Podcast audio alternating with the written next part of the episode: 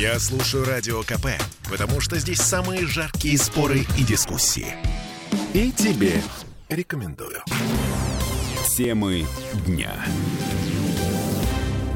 Прощание с Александром Рогожкиным пройдет на Богословском кладбище в Петербурге. Пройдет в четверг, 28 октября. Начало в час дня. Прощение, э, как говорят родные, будет открытым. Могут прийти все желающие. Ну, естественно, с соблюдением коронавирусных санитарных норм. И если вы все пропустили, в воскресенье стало известно, что Александр Рогожкин, создатель особенностей национальной охоты и убойной силы, Умер в субботу. Ему было 72 года. По некоторым неофициальным данным, причина смерти – рак. Официально тяжелая болезнь. А, какая именно, не сообщается. Ну, в общем, мы поговорили с его другом, финским актером Вилли Хапасала. А, именно Рогожкин заметил никому неизвестного 22-летнего финского парня, взял его в особенности национальной охоты. Это было в 94 году. Да, и после этого я с ним, ну, как-то подружился. Вот очень, как-то я даже не знаю, слов нету на сегодня. Ну, вот, просто он был добрейшим человеком. Я самый вообще добрый режиссер, который я вообще встречался в своей жизни. Он, он очень сильно любил людей. И вот его фильме об этом и справедливости ради, кроме добрых комедий, таких человеколюбивых э, драм, э, Рогожкин снимал ну, по-настоящему тяжелое кино. Например, «Чекиста» по повести Владимира Зазубрина «Щепка».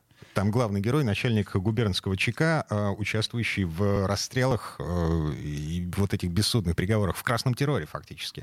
Или «Жизнь с идиотом» по рассказу Виктора Ерофеева, там еще Мегицко играл. Или «Третья планета», или «Караул» про дедовщину в позднесоветской армии. А мой любимый фильм Рогожкина. По-моему, абсолютно великий фильм без дураков это Кукушка. Но это живого человека, это очень доброе кино. Ну, оно доброе, но оно не, не такое веселое. Это очень трагическое. Доброе картина. и веселое, это, ну, в общем, две Согласна, большие разницы. да. Ладно, возвращаемся к Вилле Хапасела. Он вообще-то собирался приехать в Петербург, как только откроют границы, чтобы повидаться с Рогожкиным, но не успел. Где-то месяц назад, я, последний раз с ним общался, я как раз собирался приехать к нему, когда все откроются границы, ну, вот, чтобы, ну, чтобы возможно было приехать, там, повидаться, но, к сожалению, это уже не состоялось. Я звонил, там, он узнал, как у меня дела, я как у него, как здоровье. А что он говорил, как он себя чувствует? Ну, тогда чувствовал себя хорошо, не жаловался, поэтому я, я не знаю, да.